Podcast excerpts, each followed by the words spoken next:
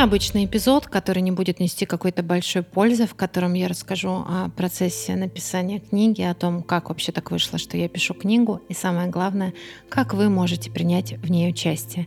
Но этот эпизод больше будет касаться, наверное, тех, кто, к сожалению, столкнулся с перинатальными потерями, потому что книга про перинатальные потери. Ну и это подкаст «Репродуктивный квест». Я Екатерина Савлаева, перинатальный психолог. Итак, поехали. Рассказываю. Начну с того, Наверное, многие знают, потому что везде в соцсетях я у себя это публиковала и даже на YouTube записала видео про это, что примерно год назад со мной связалась редактор от издательства АСТ, предложила мне написание книги про перинатальные потери. На тот момент я согласилась. Дальше у нас а, был определенный период подписаний договора и там различных вещей. И так вышло, что только сейчас я приступаю к написанию книги. И у меня достаточно мало времени на ее написание, в связи также с рядом факторов, про которые я сейчас не буду рассказывать. Такая задачка со звездочкой очень большая. Про что будет книга? Это книга поддержка для тех, прежде всего для женщин, буду честной, хотя мужчинам тоже будет полезно, я думаю, для женщин, которые столкнулись с перинатальными потерями. Перинатальные потери это очень обширное понятие, но в моей книге будет идти речь о тех потерях,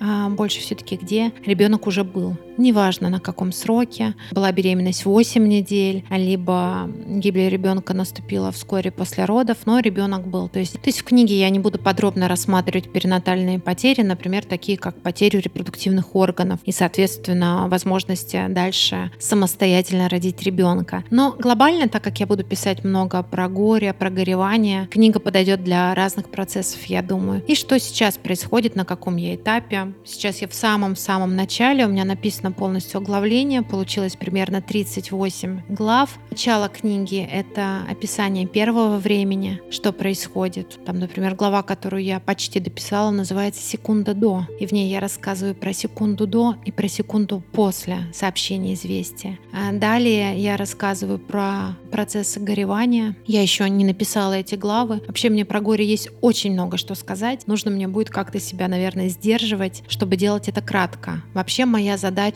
писать кратко, понятно, ориентирована на женщин, которые находятся в остром горевании, точнее могут находиться в этот момент в остром горевании. Эта книга не для психологов, в ней не будет про то, как работать с этой темой. Хотя, кстати, когда я начала писать, подумала, что такую, может быть, тоже можно было бы сделать, и там уже добавить больше научной информации. Вернусь. А, горевание, различные процессы, различные чувства, различные мысли. И затем уже будем смотреть про смысл, смысл жить, дальше, про то, как помогать себе для того, чтобы научаться жить ту новую жизнь, которая случилась после потери и которая не будет прежней уже никогда. И в окончании книги будут главы с конкретными потерями, ну, например, прерывание беременности по медицинским показаниям. И в этой главе будут рекомендации, особенности проживания именно этой потери. Также я добавила главу для врачей о том, как общаться с пациентами в ситуации потери, как сообщать плохие новости. И что самое главное, мне очень хочется, чтобы эта книга, она была коллективным сотворчеством во благо тех,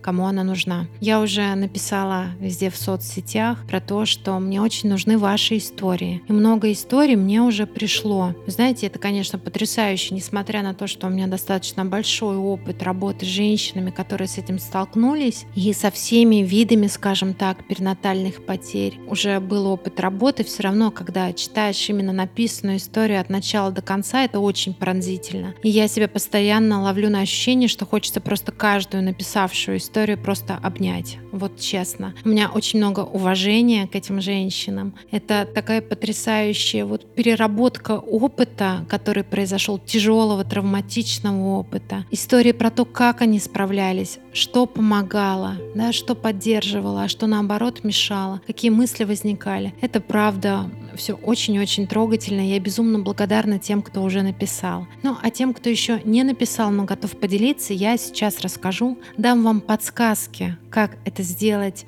наверное, полезно для вас и полезно для книги и для ее будущих читательниц. Смотрите, когда человек, э, проживающий горе, сталкивается, знакомится с историями других, горе которых случилось раньше, чем у него, и опыт горевания у которых больше, это оказывается иногда и очень тяжелым, а иногда это оказывается целительным, потому что это такое снятие изолированности, понимание, что ты, во-первых, в этом не один, а во-вторых, когда ты видишь, что есть люди, которые справились, кстати, я сейчас вспомнила, что в эпизоде про бесплодие что-то похожее тоже говорила в контексте бесплодия. Когда ты видишь, что есть люди, которые справились, это дает тебе надежду. И это очень-очень важно. Я хочу, чтобы моя книга была пронизана этим. Она книга поддержка, и я в ней очень много буду говорить о боли и о тяжелом. Но мне хочется, чтобы в ней а, был и тот самый свет в конце туннеля. И этот свет, эту поддержку может дать ваш опыт. В каждой главе, которую я пишу, я добавляю не целые истории, а эпизодики, кусочки из историй про перинатальные потери. И что мне здесь очень важно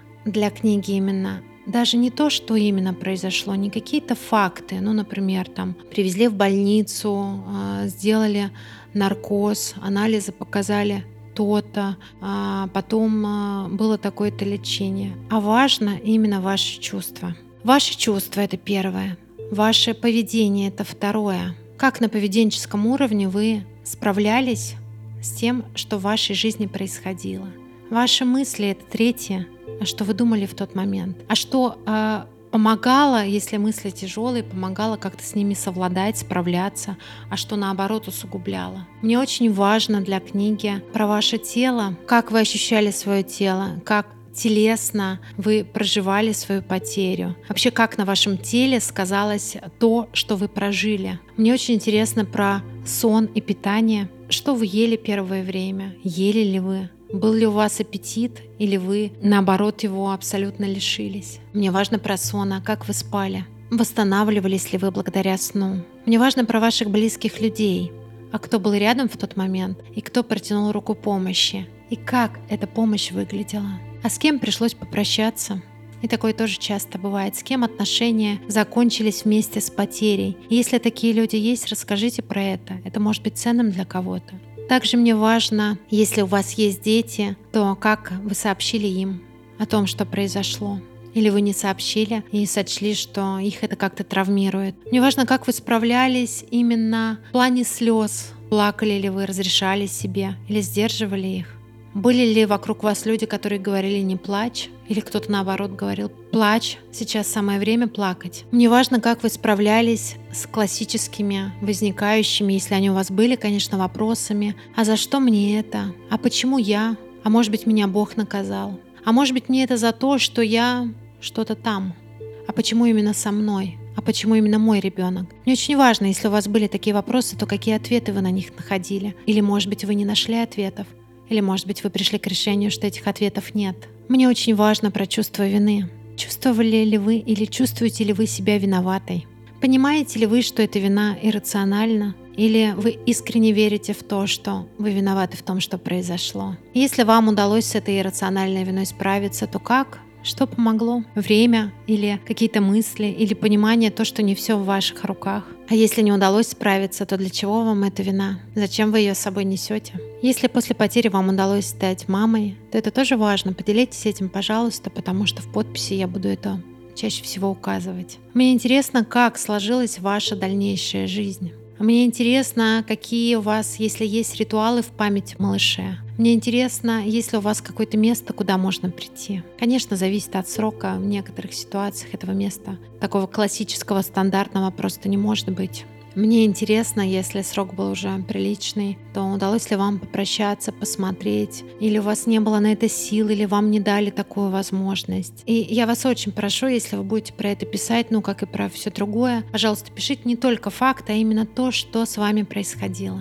И много-много еще других вопросов здесь может быть. Мне кажется, что такая рефлексия, а, такая возможность поделиться историей именно в контексте, как мне в ней было, это тоже очень полезно. И также, мне кажется, очень полезно дать возможность другим стать свидетелями вашей э, жизни и вот такой вот, может быть, недолгой жизни вашего ребенка. Мне кажется, в какой-то мере это может быть очень терапевтичным. И те, кто уже посылали мне истории, они писали, что давно хотел написать, вот сейчас появился повод. Только я прошу не отправлять мне истории, которые где-то уже опубликованы, я не хочу заниматься плагиатом. В описании к эпизоду я отправлю ссылку на мой сайт, там можно заполнить форму. Если вы будете слушать эпизод не сразу, как он выйдет, а спустя какое-то время, все равно перейдите по ссылке. Если прием истории уже будет закончен, там будет это отмечено. То есть просто так я собирать, конечно, истории не буду. И тут же мне важно сказать, что, наверное, не все будет опубликовано, естественно. А, пожалуйста, не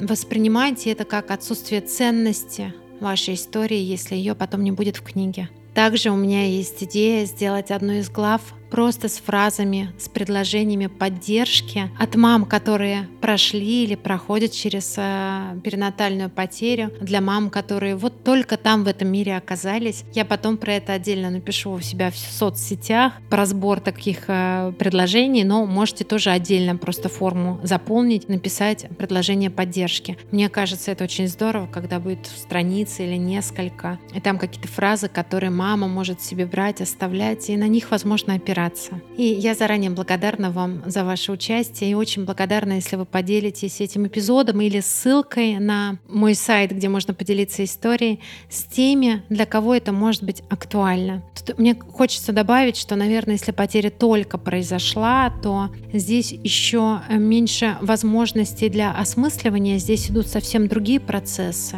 Но а, в таком случае можно поделиться, например, первым самым этапом, этапом шока, как вы проживали, как узнали про новость, как вам ее преподнесли. В общем, заранее благодарю. Спасибо тем, кто дослушал до конца и до встречи через неделю.